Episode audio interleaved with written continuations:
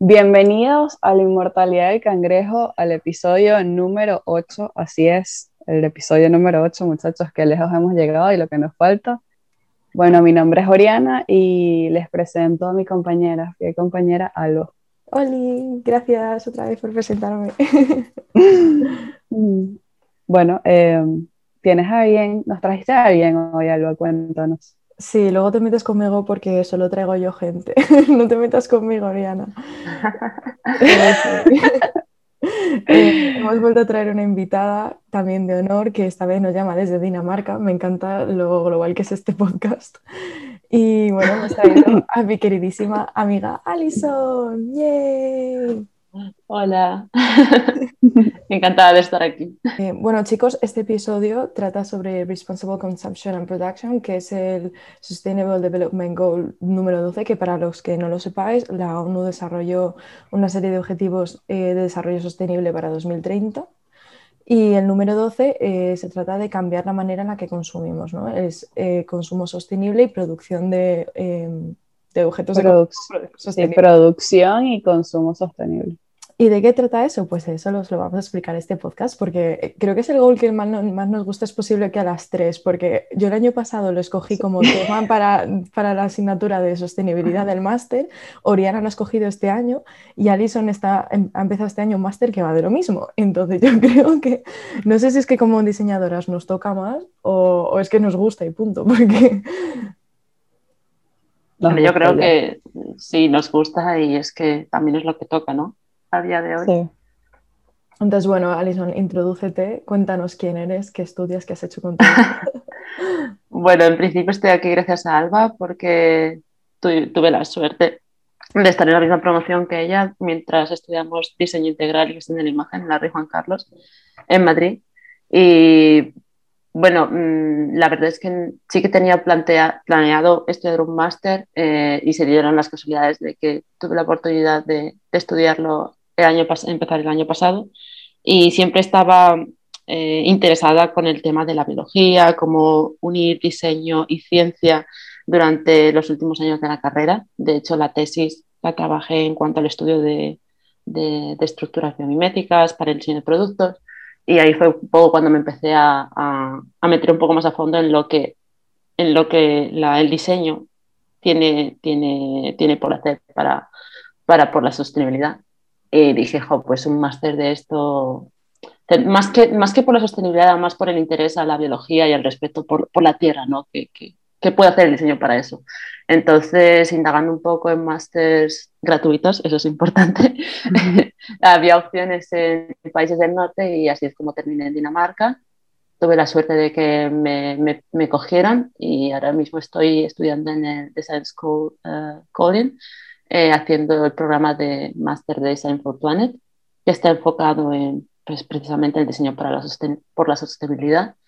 Y poco más, el, el máster está bastante enfocado a enseñar a diseñadores diferentes metodologías, diferentes corrientes que se están dando en el diseño con el ámbito de introducir la sostenibilidad no solo a nivel de negocio, sino como una manera de pensar en cómo, qué, qué podemos hacer los diseñadores para empezar a cambiar formas de, formas de consumir, formas de vivir, formas de, de ser más responsables con, con, con, la consumición. ¿no? Y básicamente ese es un pequeño resumen de lo que estoy tocando ahora. Y justamente ahora eh, en esta asignatura que, estoy, que estamos haciendo ahora, la última de, de este año, va sobre sistemas holísticos, así que estamos tocando un poco más el tema sobre cómo se puede influenciar en la actividad de, de una empresa o una pequeña compañía para que eh, esta tenga, eh, ¿cómo decirlo?, sea un sistema más circular y cómo analizarla desde un punto en el que nosotros identificamos posibilidades para ese, esa transición hacia la circularidad, que es muy importante. Así que sí, pero es más complejo de lo que parece. Total. Bueno. ok, perdona, no es COVID, ¿vale? No. Estamos en tres países diferentes, Alba. Bueno, pero yo aviso porque a lo mejor luego los oyentes dicen, oye, que... eh, no, no, no, vale, ok. Entonces, bueno, eh, para iniciar un poco ya más el tema, em, vamos a explicar un poco cómo sería para nuestros queridos oyentes que no se pasen el día leyendo esto, qué es un poco el consumo irresponsable, a qué definimos un poco lo que es la producción irresponsable, el consumo irresponsable. Eh, te doy la palabra a ti, Oriana, primero y luego se la doy a Alison. Quiero que haya debate. Eh, a ver, consumo irresponsable para mí sería ese consumo que genera, tanto en consumo y producción, que se genera waste, que se genera desperdicio. Eh, y eso para mí es ser irresponsable, que tú generes desperdicio tanto en la producción como en el consumo. O sea, y no, o sea, porque está el preconsumo, está después el uso y después está el postconsumo. Entonces, cuando se genera waste en el pre y en el post, eso no es responsable, no es sostenible. Ok, Alison, ¿tú qué definirías como consumo irresponsable? Consumo irresponsable. O sea, no responsable. Ah, bueno. no, pues eh, simplemente añadiría pequeños detalles a la definición de, Oriana y es el, no pensar más allá de la concepción del producto eh, a, nivel, a nivel de, cualquier empresa en la producción, porque se tiene muy en cuenta en, en, todo proceso de diseño, pues cómo se va a hacer. Ahora empezamos o se empieza a tener una mayor idea en cuanto a qué materiales, a que sea reciclable, a que sea biodegradable, pero nos seguimos olvidando de la parte que pasa después de que ese uso ha terminado su ciclo de vida.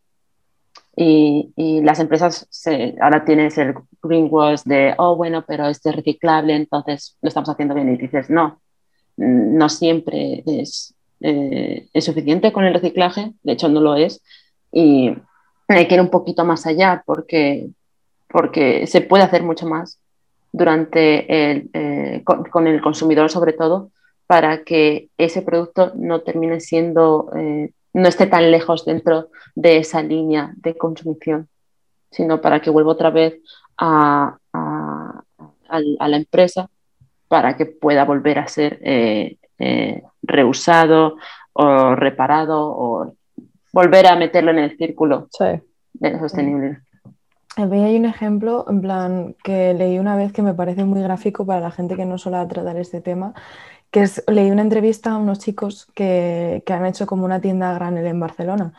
Y cuando les preguntaron un poco por qué encontraron la motivación para hacer esto, es porque se dieron cuenta que, ellos cogían sus basuras, ¿no? se daban cuenta que la de orgánico, que es la de lo que tú realmente consumes, eh, la tiraban una vez por cada dos que tiraban la de plástico. Y ellos se quedaron pensando, ¿por qué lo que realmente consumimos genera muchísimo menos desperdicio que lo que consume, o sea, que lo que engloba, o sea, o guarda lo que consumimos? O sea, no tiene ningún sentido si, está, si eso no tiene ningún uso que se tenga que desperdiciar el doble de ello que lo que tú realmente estás consumiendo, porque es un mm. gasto innecesario completamente. Y al final todo eso es lo que tú dices, Alison, se recicla, que también los procesos de reciclaje tienen su aquel, o muchas veces ni se recicla y es waste. Claro. Entonces, ¿por qué eso existe si no cumple ninguna función que sea esencial o puede reformatearse de una manera que no se necesite? Y o sea, porque eso existe directamente, ¿sabes? Pues es un poco así. Entonces, no sé, me gustó mucho ese ejemplo porque me pareció muy gráfico. Sí, de hecho, es que eso solamente demuestra lo, poco preparadas que están actualmente las empresas para, para un cambio de paradigma respecto a la circularidad no, se ha pensado más allá y seguimos en esta línea de se produce, se consume y se tira. Exacto, y no, no, pero esto, esto lo hemos hablado muchas veces y ahí es cuando empieza el tema bonito, que una de las cosas que siempre hablamos es que al final eh, nosotros tenemos como la sociedad fast food, en plan que todo lo que consumimos lo consumimos rápido. Un vídeo rápido, una serie rápido, la ropa mm. rápido, la comida rápido. Y en realidad es todo lo contrario, entonces es como que se tiene que cambiar más eh, la relación que hay entre el usuario y un producto, ¿sabes? En plan la relación emocional, porque antes cuando tú, como la gente tenía muy poco dinero, tú tenías una cosa y la reparabas 500 veces. Entonces tú al final tenías un mm. vínculo emocional con ese objeto y para ti es insustituible. Pues ese vínculo se ha perdido. Entonces, la solución realmente a todas estas cosas de consumo es literalmente cambiar la manera en la que un usuario percibe un producto, que no sea algo desechable al 100%. Exactamente. Totalmente. Y ahí, en, mi, en mi humilde opinión, creo que el consumidor o no, no, es la responsabilidad en el consumidor, pero creo que nosotros como consumidores podemos hacer mucho al respecto con pequeños cambios y, y creo que se ha demostrando sobre todo con la, con la consumición de productos un poquito más eh, sanos, con esto de, sí, eh, pues es el consumidor al final el que ha dicho, ostras, estoy, me estoy comiendo un montón de mierda debido a que esta bolsa de patatas tiene tal, tal, tal eh, químicos y quiero dejar de comer eso, quiero productos más naturales. Entonces ahí es cuando las empresas empiezan a, a darse cuenta hace unos años, ostras, pues esto es lo que pide la gente, y, por, eso ahora se están empezando a ver otras opciones veganas y que al final éticamente no todas cumplen lo que deberían de cumplir, pero es un primer paso ¿no? Hacia, hacia esos cambios. Y, sí, creo que en, en, el consumidor está parte de ese futuro. por supuesto que tenemos que empujar un montón las empresas para que empiecen a tomar acción, pero igualmente nosotros y como creo que Oriana eh, ha experimentado, se puede hacer mucho desde casa. Sí, sí, total. Eh, bueno, Alison, cuéntanos por qué estudiaste lo que estudiaste. Ah, bueno, creo que eh, lo introducí un poquito y básicamente para mí es que siempre, siempre he sido una, una chica de ciencias antes de ponerme a estudiar diseño. estuve, estuve unos años estudiando el grado en ingeniería industrial pero, pero todo venía porque siempre me ha, me ha, me ha fascinado lo, lo, la microbiología, eh, de lo que estamos compuestos, todo eso me parece precioso eh, eh, y, digo, joder, es que hay tantas formas de vida, hay tanta, tantas cosas tan bonitas en la Tierra y luego te das cuenta, además con todo esto del COVID, que dices, joder, es que lo estamos haciendo mal. Sí, sí, aún recuerdo los primeros meses de, del COVID en el que cuando todo se paró y todas las ciudades estaban desiertas. Entonces salían los telediarios todas estas imágenes de, de las ciudades limpias, de todo porque la, eh, la, actividad humana había cesado y te quedas pensando, ostras, es que, es que en verdad somos parásitos para, para la tierra. Y, eh, y, claro, pues ese, ese amor por, por, la ciencia y luego eh, mi, mi, gran interés por el diseño, pues es lo que me llevó a pensar, coño, pues, ¿cómo podemos proteger todo esto? O cómo podemos, mejor dicho, aprender todo, creo que todo empezó por cómo podemos aprender de la naturaleza. De ahí fue cuando me fui metiendo a, a, estudiar de qué trataba la biomímesis y qué se estaba haciendo ahora en diseño respecto a ello. Pero todo eso ha derivado al final a, a que tengan más interés en decir, joder, pues eh, tenemos que cuidar la tierra, tenemos que cuidar toda esta biodiversidad y, y todo este mundo en el que vivimos. Ah, bueno, este es otro tema eh, totalmente diferente, pero digamos que es, es la ciencia que estudia eh, la biología desde una perspectiva eh, de mentor y de ejemplo en el que, por ejemplo, la biología pues tiene muchísimo que enseñarnos, que enseñarnos siempre hemos tomado inspiración de ella, tanto a nivel de, de, de formas, de, de sistemas y, y, a nivel de arquitectura, por ejemplo, pues lo que se hace es tomar los procesos biológicos eh, y aplicarlos de alguna manera a lo que, a lo que es la, los sistemas de una arquitectura o, la forma de esta, porque... Sí, las estructuras y eso. Exactamente, porque son mucho más eficientes, o utilizan un mínimo de material y luego hay a, otras, a otros campos en los que también se ha, se ha aplicado como la informática o el diseño de sistemas, porque la, la naturaleza es muy compleja y tiene unas formas de hacer que, de las cuales se aprende, formas como se organiza pequeños seres vivos o cómo se, cómo se estructuran dentro de un gran sistema. Y, pero vamos, eso es un tema súper grande y súper este interesante. nosotras hace poco fuimos a una exposición que estaban, que básicamente mostraban un poco materiales que se habían desarrollado a partir de no sé si llamarlo desechos biológicos porque no lo era, pero era básicamente eh, cualquier... Es que era, había algunos que eran proteínas, pero había otro que era mierda de vaca, ¿sabes? Es que había un poco de todo. Otro en plan...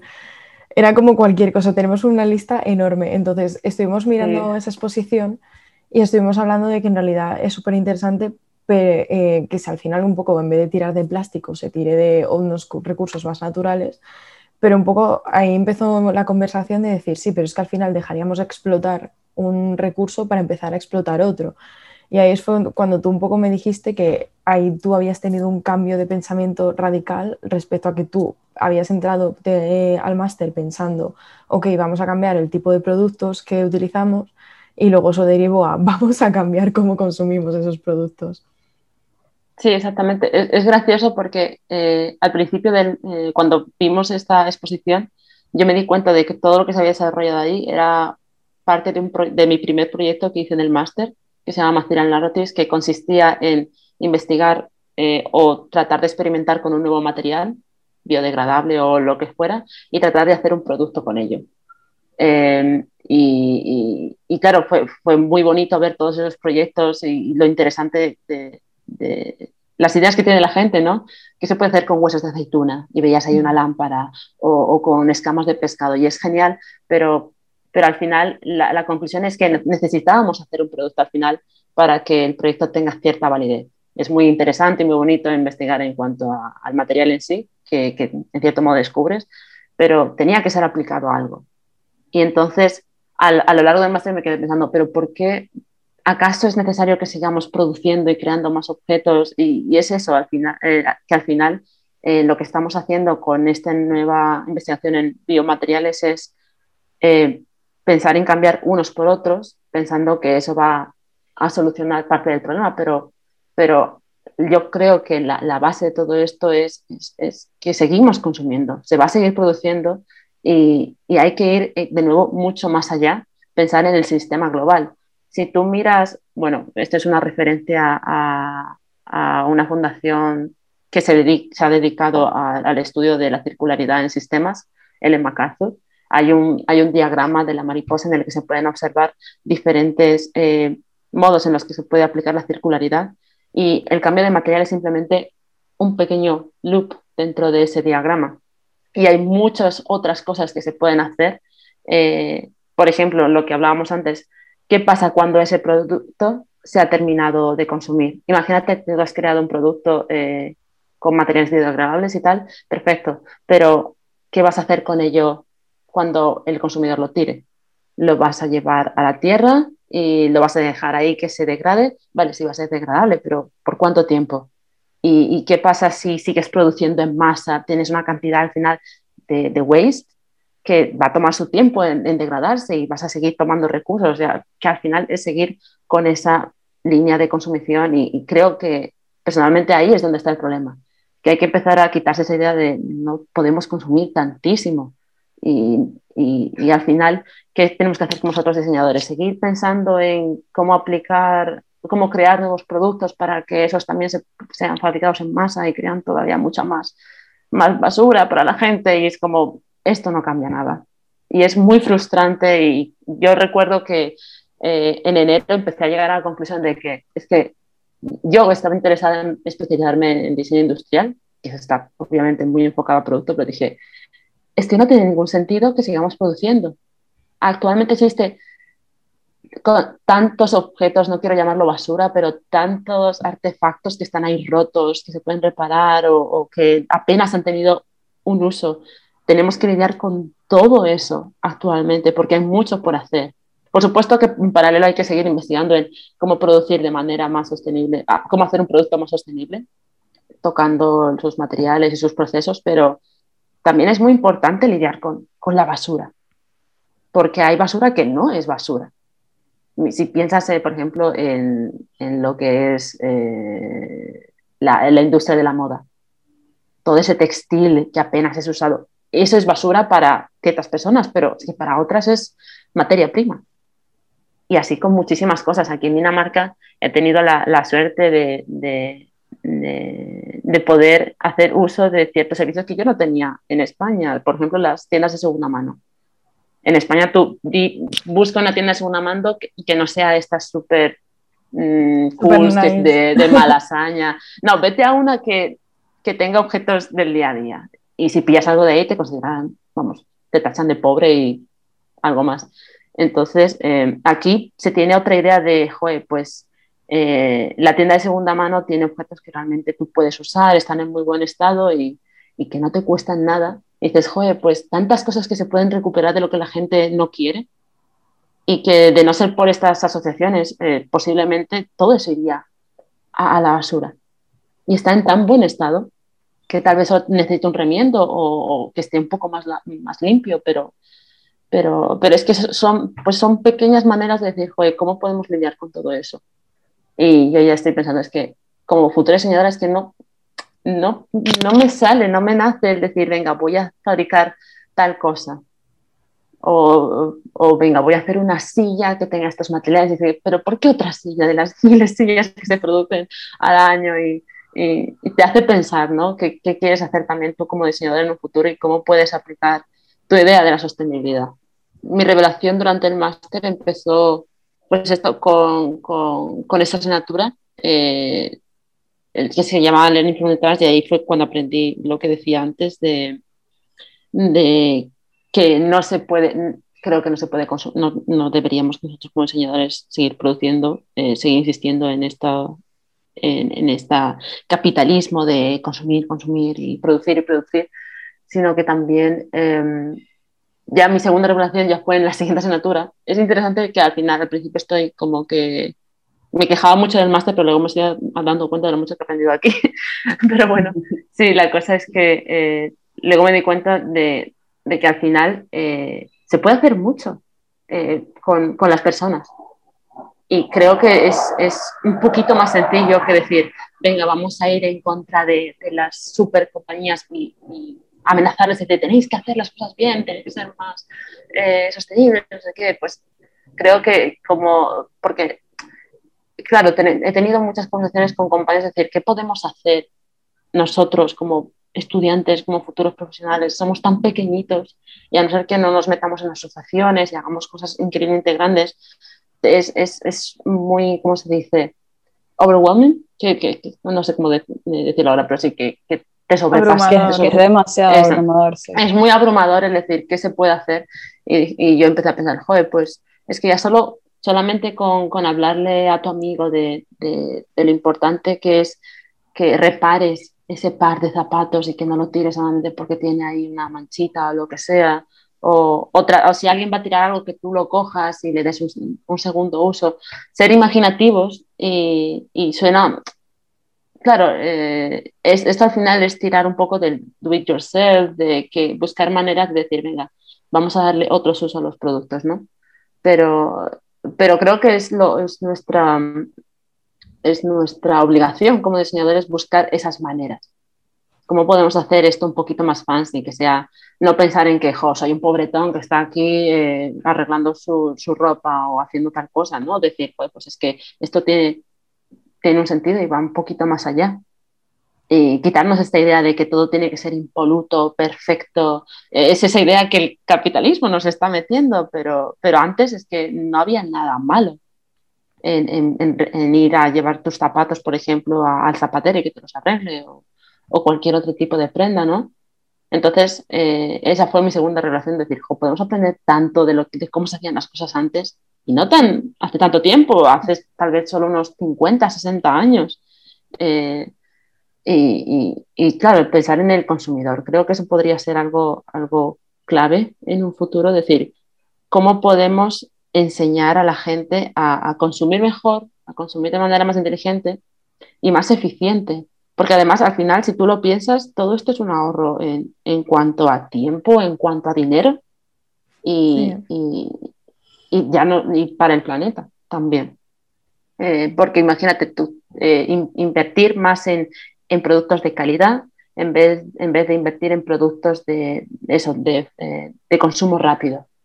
En vez de irte al primar a comprarte esa camiseta que sí, te cuesta 3 euros, pero es que en una temporada se te va. Pues invertir un poquito de dinero en una compañía que tú sabes que tiene algún tipo de producción sostenible, que tiene una calidad que es de algodón 100% y, y que vale, tal vez te cuesta 10 euros, pero es que te va a durar cinco veces más que la camiseta del Primark o, y cada vez que, pues eso, puede ser una primera opción, invertir en calidad, invertir en, en, en las reparaciones, que eso también puede ayudar a los comercios de toda la vida eh, a volver a resurgir. Sí, porque ya no es tan común, exactamente, ya no es tan común encontrar modistas o zapateros o sitios donde reparen cosas, porque es que es increíble pensar que ahora todo eso es mucho más caro. que comprarte algo nuevo. Así que eh, sería también una forma, o en mi opinión sería una forma de impulsar también esos pequeños negocios y, hacerlos revivir de nuevo. Y, eso también eh, puede llevar a, pensar en, el consumo local, que es también muy importante.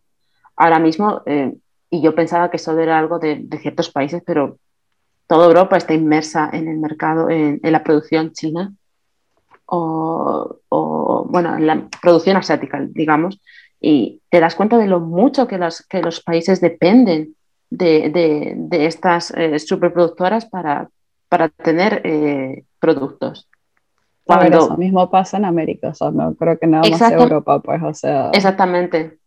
He dicho Europa porque era donde tenía, donde le he vivido más, eh, pero, pero sí, es que todo el mundo está dependiendo ahora de, de superproductoras cuando deberíamos de ir un poquito más al local, que eso reduciría pues un montón de, en cuanto a costos de transporte, eh, de envío de, mercado y, quieras o no, todo eso influye en la huella de carbono.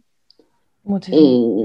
exactamente, entonces pensar un poco más en lo local es complicado, por supuesto que lo es, pero poder, eh, tú como consumidor eh, puedes apoyar estas pequeñas iniciativas y tal vez a partir de eso, pues estas eh, iniciativas más locales tengan más sentido y, pues, podamos volver a tener eh, ese, mercado local que se ha perdido tanto y que al final pues, pues tiene sus ventajas ¿no? En cuanto a la sostenibilidad.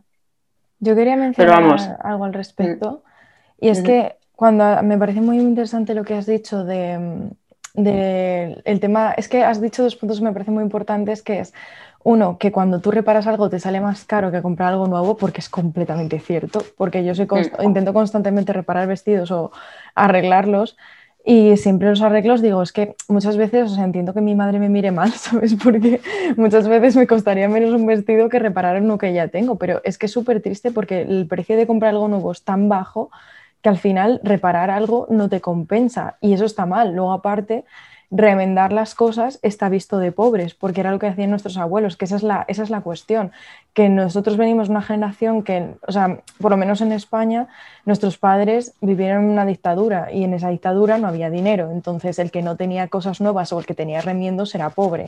Entonces esa mentalidad la han tenido nuestros padres y de alguna manera nos la, nos la, han intentado pasar a nosotros, que nosotros ya no estamos tanto en esa línea porque nosotros llevamos los pantalones rotos, las zapatillas rotas y nos da igual, perdón, pero sí que es verdad que está mal visto remendar algo. Y a mí eso me parece fatal porque los japoneses tienen una filosofía, en cambio, que es el kintsugi, que lo habrás escuchado porque a ti te gusta todo el rollo japonés, que es la idea de que cuando, cuando, por ejemplo, una vasija se rompe, ellos como que la, la, reparan y a las grietas las ponen doradas y ellos consideran que eso le suma valor porque implica, le da más historia a ese objeto, ¿no? Como que cuando algo mm. tiene historia, cuando algo tiene marcas de de haber vivido muchos años tiene más valor.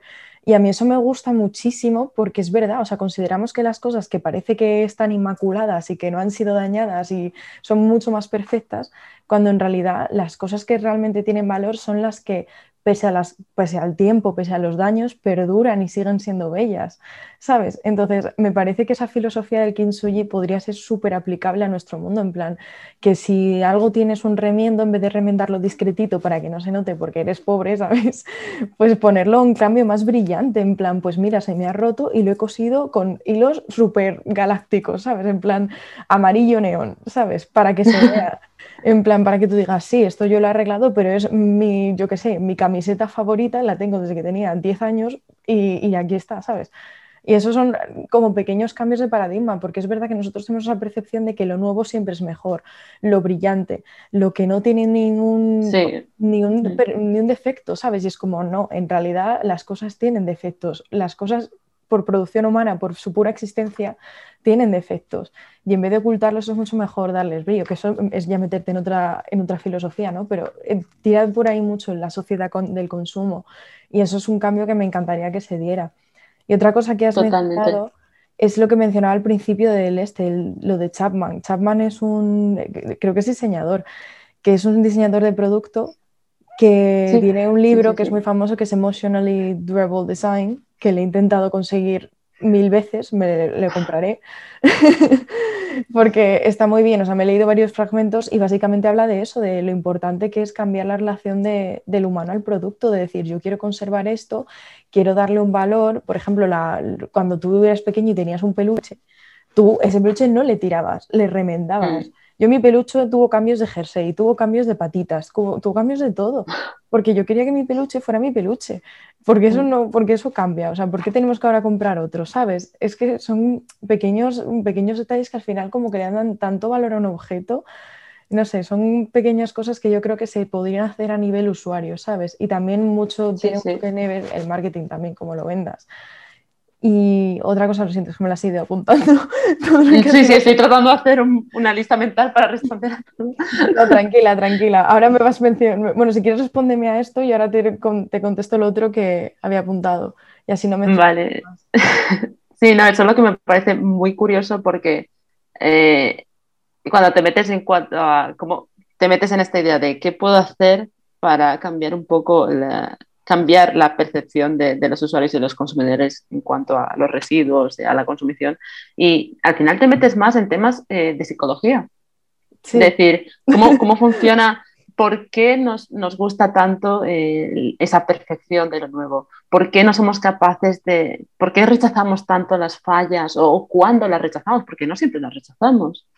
Ah, y, y, también ah, recuerdo que, que, trabajé sobre esa idea para un proyecto eh, en el que pensaba, joder, pues estudiar, ¿no? Esa, qué, qué conexión hay entre objeto y usuario y, y, cómo el valor emocional ayuda para que tú tengas una mayor relación mm. con ello y quieras tenerlo eh, por más tiempo y que así perdure mucho más en el tiempo el objeto. Entonces, es muy curioso cómo al final, cuando metiéndote en, en diseño sostenible, acabas, si tiras por esta línea, acabas pensando más en, cómo funciona la mente de las personas, cómo el marketing ha influenciado tantísimo en, la idea que tenemos del mundo, de, la consumición.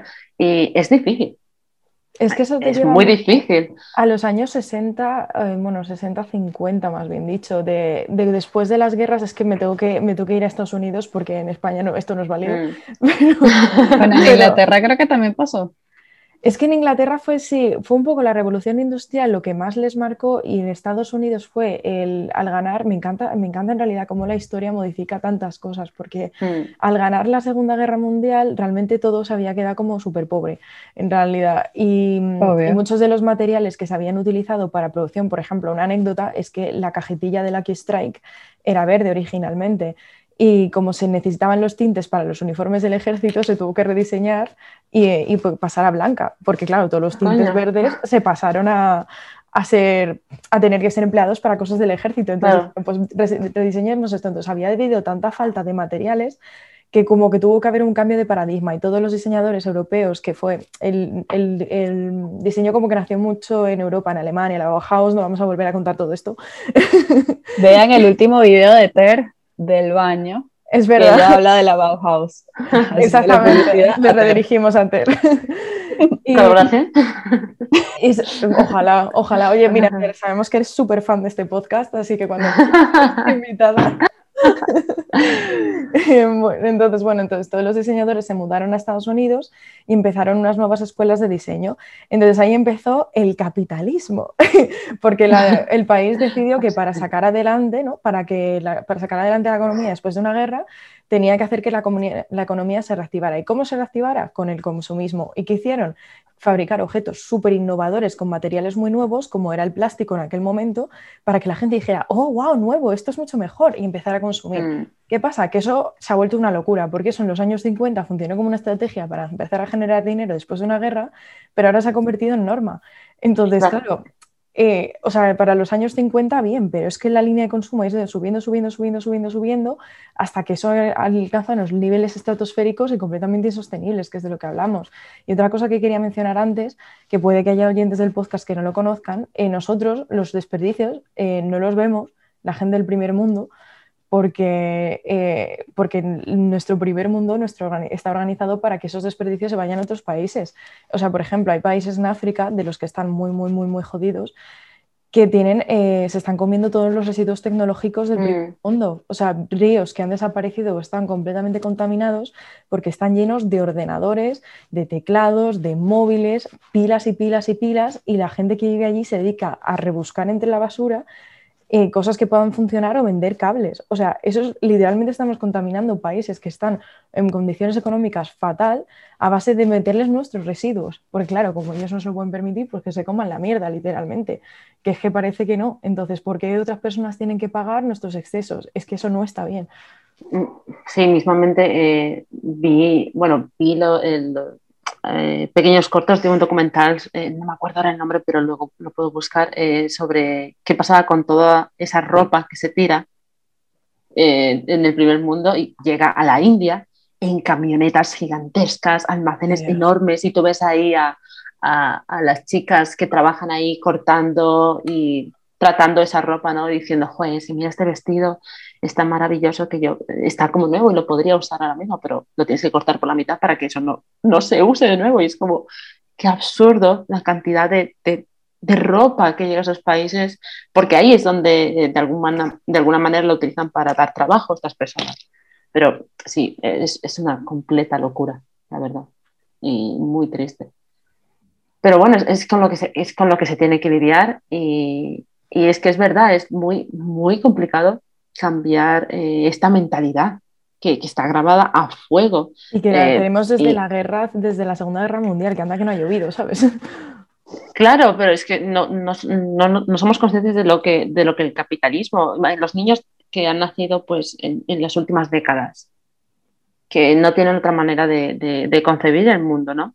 Entonces, eh, ahí es donde, ahí creo que es donde los diseñadores tenemos que meter mano de decir qué podemos hacer para, para influenciar y para cambiar. Y es, es, es muy complicado. Entonces, al final eh, es muy gracioso porque los profesores, obviamente a nivel, en el ámbito académico, están aquí, pues hacen unos papers maravillosos de, Sí. de- de cómo cambiar eh, ideas, cómo hacer tal o cual, todo mucho a nivel teórico, pero al final eres tú como estudiante el que te comes, es decir, venga, tú aplica esta teoría y búscate, ingénietelas para, para buscar una manera.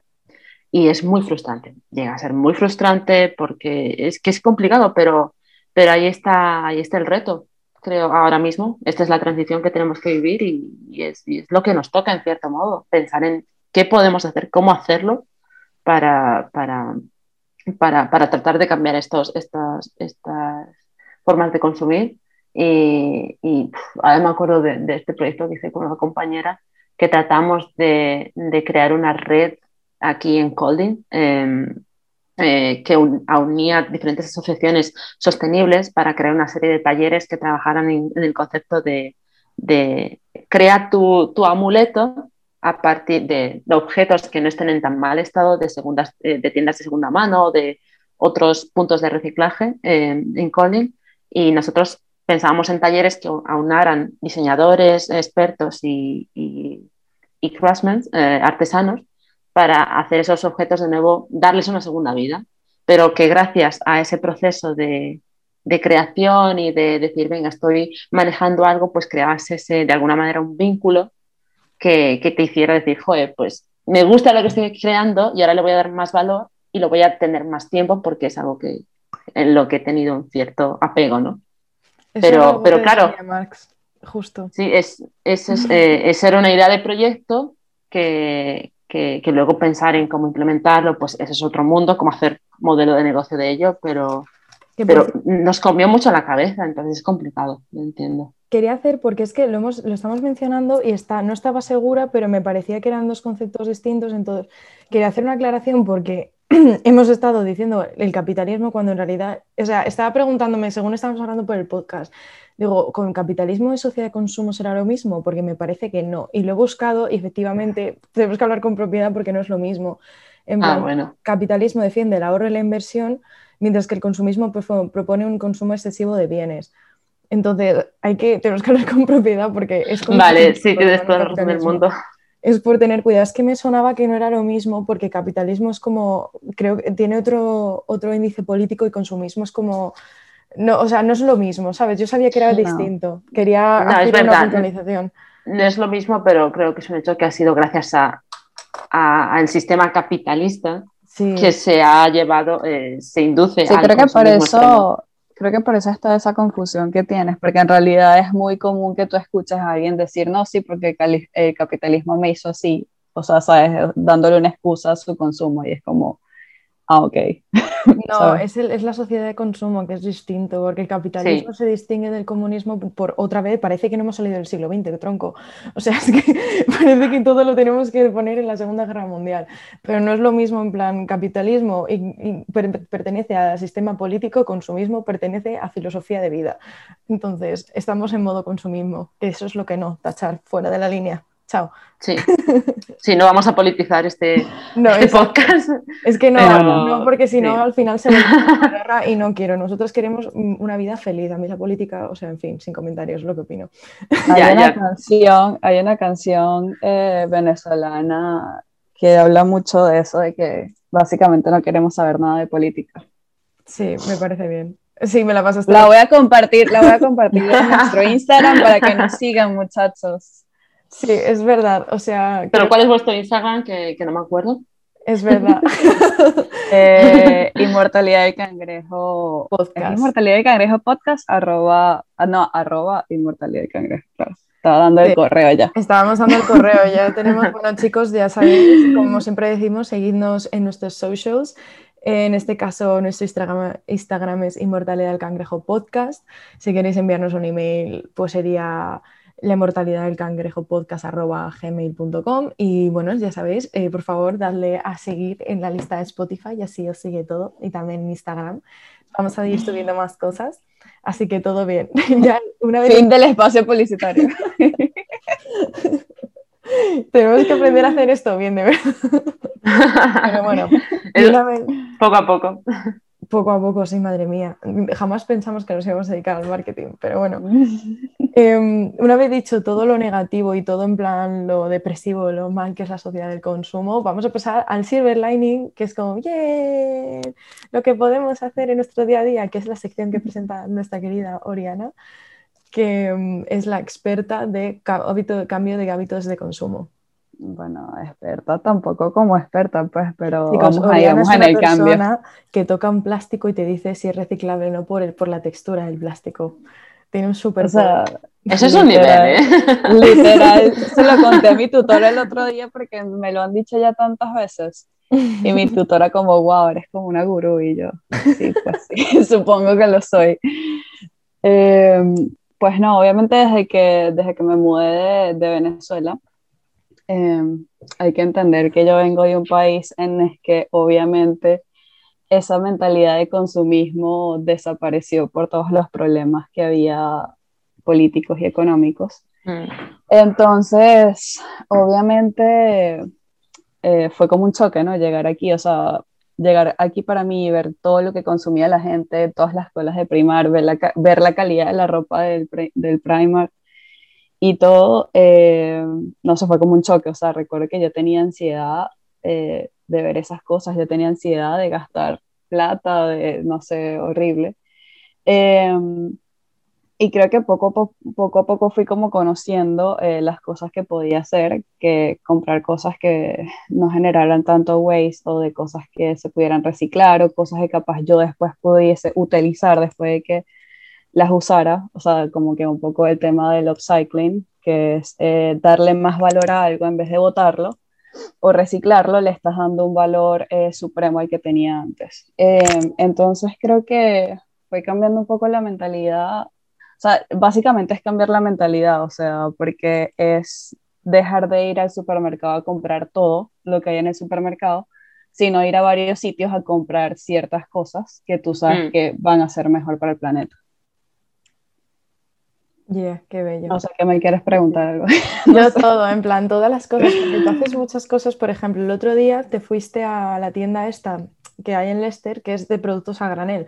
Chicos, lo que hacían nuestros abuelos está bien, ¿ok? está muy bien. Oriana, cuéntanos, ¿qué es todo lo que compraste a granel?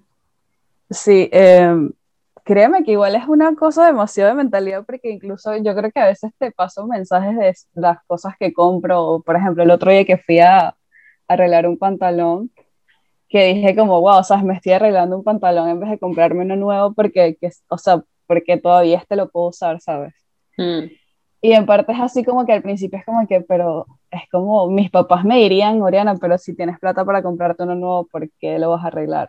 Eh, no sé, es como quitarte esa mentalidad, pero sí, yo tengo, guardo mis frascos de vidrio de otras cosas que tengo y los llevo a esta tienda y entonces, por ejemplo, lo que se me acaba, se me acabó el arroz, entonces voy y compro dos frasquitos de arroz que son no sé cuántos gramos de arroz. Eh, y básicamente todo, o sea, toda mi despensa, casi toda mi despensa está en frascos de vidrio, las cosas y no están en cosas de plástico. Y trato de, o sea, siempre que algo se me acaba o se me daña o lo que sea, trato de, si se me daña, trato de repararlo. Y, y, si no, o sea, trato de comprar cosas, por ejemplo, otro día eh, tenía que cambiar la esponja de la cocina, de, fregar los platos. ¿Cómo le dices esto a fregar los platos? Porque fregar no es fregar el piso. No, no, no, no. Es, que estoy confundida. ok. Eh, ok, la esponja de fregar los platos. Eh, compré una que era de fibra de coco.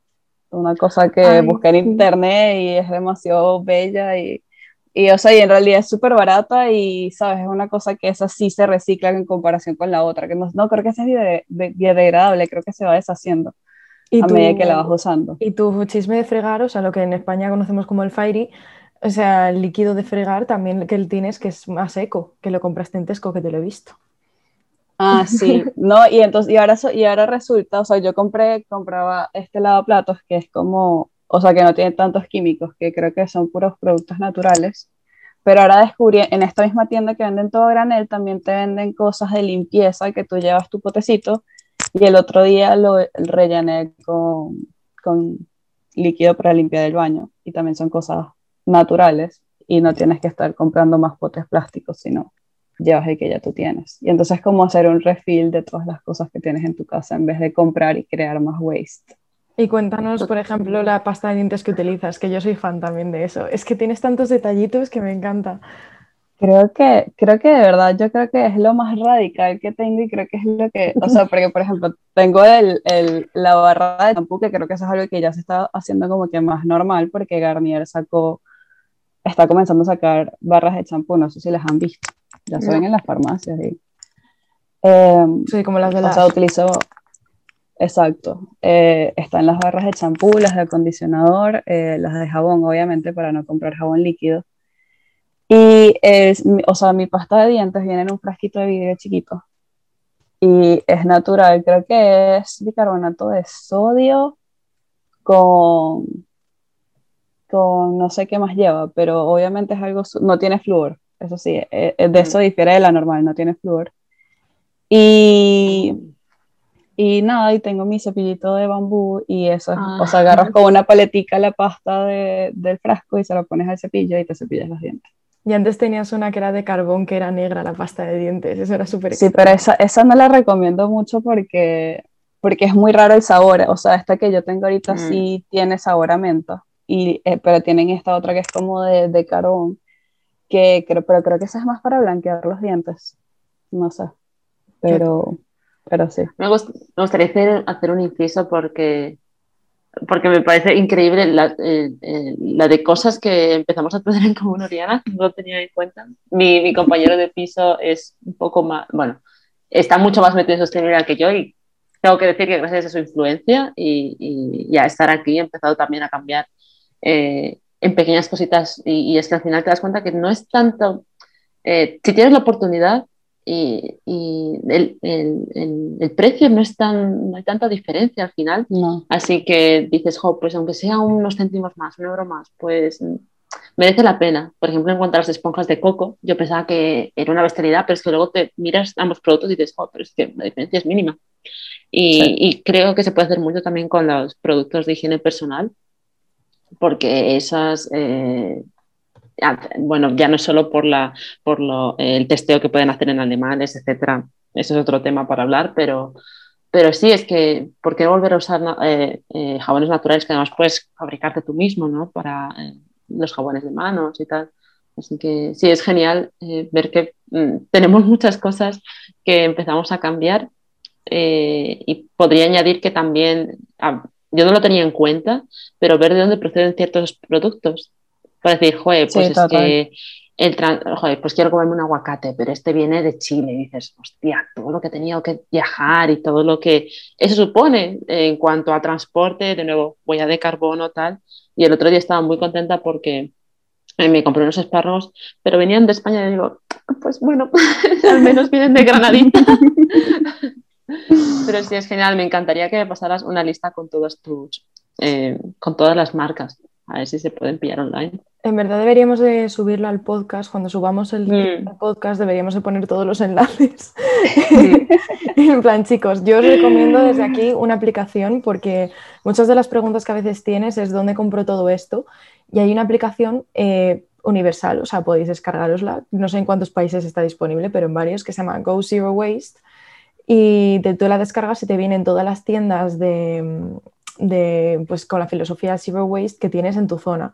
Entonces tú te la descargas y te ponen, pues esta es de productos a granel, o tienes un mercado, ¿sabes? Que directamente pues te venden las cosas eh, natural, o tienes una mm. tienda que te vende jabones, o tienes, entonces te vienen todas, entonces si no sabes dónde consumir, descárgate la aplicación y te dice dónde puedes consumir este tipo de cosas, entonces es mucho más fácil. Y luego Oriana, que es la súper experta, pues el día que subamos esto pondrá todos los enlaces de todas las cosas que ella conozca. Bueno, la mayoría son de Reino Unido, pero, pero sí, o sea, capaz consiguen, capaz hay algunas que ya se consiguen en otros países no sé. Igual es algo, o sea, lo mío fue literalmente comenzar a buscar en internet y comenzar a probar y ver qué estaba bueno y qué no estaba bueno. O sea, a mí nadie me vino y me dijo, mira, compra esto porque esto está bueno. O sea, Sofía y yo, o sea, compra y error. Yo creo que vamos a tener que empezar a subir estas cosas en plan, más al Instagram, en plan, poner en plan, pues mira, esto es lo que utiliza Brian en su día a día para cepillarse los dientes.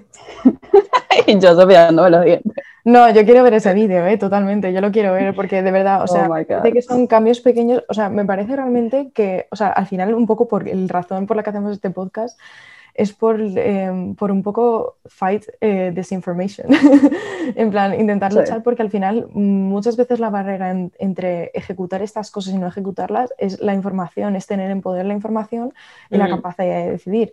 Entonces, si podemos poner nuestro granito de arena en eso, pues perfecto. Es verdad. Cambiar el mundo poco a poco. También entiendo que en ciertos países, también estaba pensando en, países que tienen más dificultades de encontrar opciones veganas o tal, y, sin, ir, sin, ir más, eh, sin ir más lejos, creo que, por ejemplo, en España no es tan fácil encontrar cosas a no ser que estés en la capital o Ayer, por ejemplo, que estuvimos en el Yatai, solo había el mm. Yatai Market, que, bueno, lo he mencionado antes, es un mercado japonés que hay en Madrid, bueno, japonés, que de comida asiática, que tiene no sé cuántos puestecitos y solo había cinco opciones de comida vegana. Cinco. En un mm. mercado con varios puestos de distintas comidas de distintos países. Es muy fuerte entonces yo estaba pensando. No, no, no, es simplemente que estaba pensando en que, a ver, yo también, soy sincera, me metí en parte también por este movimiento porque, digo, soy, puto pobre y digo, y, y quiero buscar maneras, porque a mí me gusta mucho hacer cosas para, para mí misma, me entretiene hacer manualidades y tal, y digo, pues, ¿cómo puedo hacer mi propio jabón? ¿O cómo puedo hacer mi propia tal? ¿O mi propia comida? Mismamente el, tirar, eh, el comer sano, el prepararte tú tus comidas y tal también te ayuda a decir, joder, pues no voy a consumir tanto de, esta, de, la, de estas marcas, ¿no? De comida precocinada, prehecha, que son pésimas para tu salud si la comes en exceso, pero es que también eh, es una manera de, evadir el, el, consumir de esa manera, ¿no?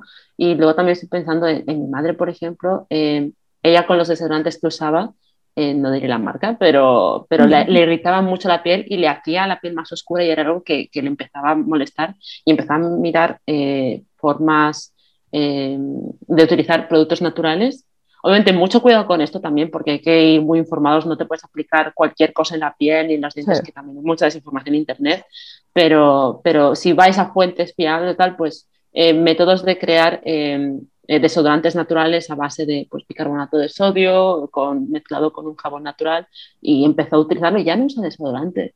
De, de estas marcas, se, se, aplica su mezcla que tiene bicarbonato ahí en un cuenquito de madera y, y, pues ella es súper bien limpia y ahora su piel está mucho mejor, así que puede la motivación puede venir de muchos lados y creo que, que se puede encontrar fácilmente. Qué bonito todo esto.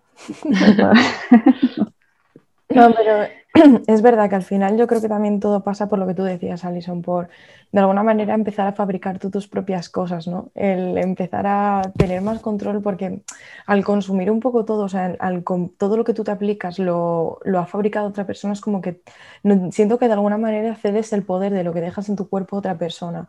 ¿Sabes? Y tampoco tienes tanta lección de lo que realmente estás consumiendo. o sea, yo entiendo que es muy difícil realmente ser buena persona en un mundo en el que algo tan simple como comprar un tomate tiene que tener un montón de decisiones éticas, ¿no? Pero sí, sí. o sea, es súper difícil. Pero, pero me parece bonito esa idea de que al final, o sea, yo entiendo que no todo el mundo tiene tiempo para hacer esto todo el rato, ¿vale? no, por supuesto por supuesto, pero hasta cierto punto es bonito la propia idea de hacerte tu propia comida, hacerte tú, si tienes tiempo, tus propios jabones o tus cosas tal. Al final es que en qué tipo de iniciativas quieres tú invertir tu dinero y en nuestro caso pues queremos invertir dinero en cosas pues bonitas, o sea, al final invertir dinero en iniciativas que tú sepas que al final van a un poco de cara a mejorar el mundo y no a perjudicarlo. Entonces, bueno, si tenéis algo que decir porque estoy aquí dando mi discurso. No, estoy totalmente de acuerdo con eso que dices. Sí, totalmente. Eh, al final, eh, las pequeñas cosas, de verdad yo creo que, las pequeñas son las cosas son las que cuentan y siempre a la medida de lo posible, este, al final todos somos humanos, pero ser un poquito más consciente y, si tienes tiempo, darle una vuelta a qué es lo que puedes mejorar eh, en cuanto al consumismo. Si realmente necesitas esa cosa porque te va a hacer pedido. Piensa en por qué, eh, por qué pensar en por qué se necesita ciertos productos o, si lo puedes esperar o si puedes esperar un poco a tener un producto de mayor calidad en vez de uno más cutre, por lo que sea, ¿no? Eh, pequeñas cosas que se pueden decidir, que son complicadas, pero poco a poco se puede dar el paso si se quiere. Qué bonito, Jope. Tú decías, Alison, que conocías una iniciativa, lo has hecho fuera de cámara, que conocías una iniciativa ah, de jabones. Sí, esto lo, lo, vi promocionado en la cuenta de Instagram de Janko Design. Me parece precioso, se llama Soap Bottle. Eh, pasaré, os pasaré el link, que es básicamente venden jabones líquidos, eh, cuyo envase en packaging es jabón sólido. Así que cero waste. Básicamente solamente tiene una pequeña pieza de metálico que, metálica con la que cortas la, cajita de, jabón, pero me parece un, muy buen ejemplo de, cómo los diseñadores pueden, con pequeñas cosas, o sea, ¿quién piensa en el packaging de, de, jabón líquido, no? Eh, y me parece genial y que, que, si se quiere se puede y esto, esto es solamente una muestra de, una pequeña muestra de cómo inspirar a futuros diseñadores eh, que como con pequeñas cosas se puede hacer muchísimo y parece ser que el proyecto ya ha conseguido su tope en Kickstarter y lanzarán el producto dentro de un año. Y bueno, yo es la primera vez que a mí me gustaría invertir en, en algo de este estilo, así que yo soy el ejemplo de, de cómo me han inspirado para, para, consumir de manera más responsable. Qué bonito. A ver, es que al final yo creo que nunca es tarde, ¿sabes? En plan, aunque empieces muy tarde, o sea, yo el otro día, por ejemplo, le dije a mi madre, mamá, porque ahora que estoy en casa no soy yo la que decide las cosas que se compran. Entonces dije, mamá. Eso hace mucho, ¿eh? Eso hace mucho. Eso hace mucho, porque claro, yo sé que a mi padre le cuento estas cosas y se queda como, ¿what? Pero por ejemplo, le dije a mi madre, eh, mamá, ¿podemos empezar a comprar en vez de jabones en plan de gel? jabones como tal, en plan, digo, ¿tú te, a ti te apetece pedirlos por internet? Y me dice mi madre, sí, venga, lo intentamos. Y yo, qué guay, jope. Sí. En plan, es súper guay, en plan, ver cómo quiere decir, mi mamá ahora está aprendiendo a hacer recetas veganas y cosas así. Es como, me gusta porque al final creo que nunca es tarde, ¿sabes? Si te despiertes con 20, con 15 o con 43, al final da igual, ¿sabes? Lo importante es empezar a ganar conciencia y eso es como súper bonito. No, y al final es, así sea un cambio pequeño que comiences, no es, no te está, o sea, con esto no te estamos diciendo como que tienes que cambiar todo lo que compras de una no, o sea, puedes comenzar poco a poco y después te vas, vas poco a poco agarrando y vas viendo, conchale, también está esto otro que puedo cambiar y así vas. O sea, yo no de la noche a la mañana cambié todo lo que compraba, ¿sabes? Fue poco a poco.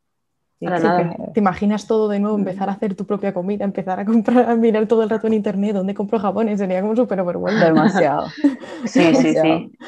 Además también creo que eh, desgraciadamente hay mucha presión de parte de, las redes sociales y tal, de esto de que es que si no eres vegano, no sé qué, eh, creo que se debe dar el discurso de una manera más amable, de decir, mm. mira, esto es lo que hay y tú tienes el poder en eso, si quieres hacerlo, hacerlo, ¿no?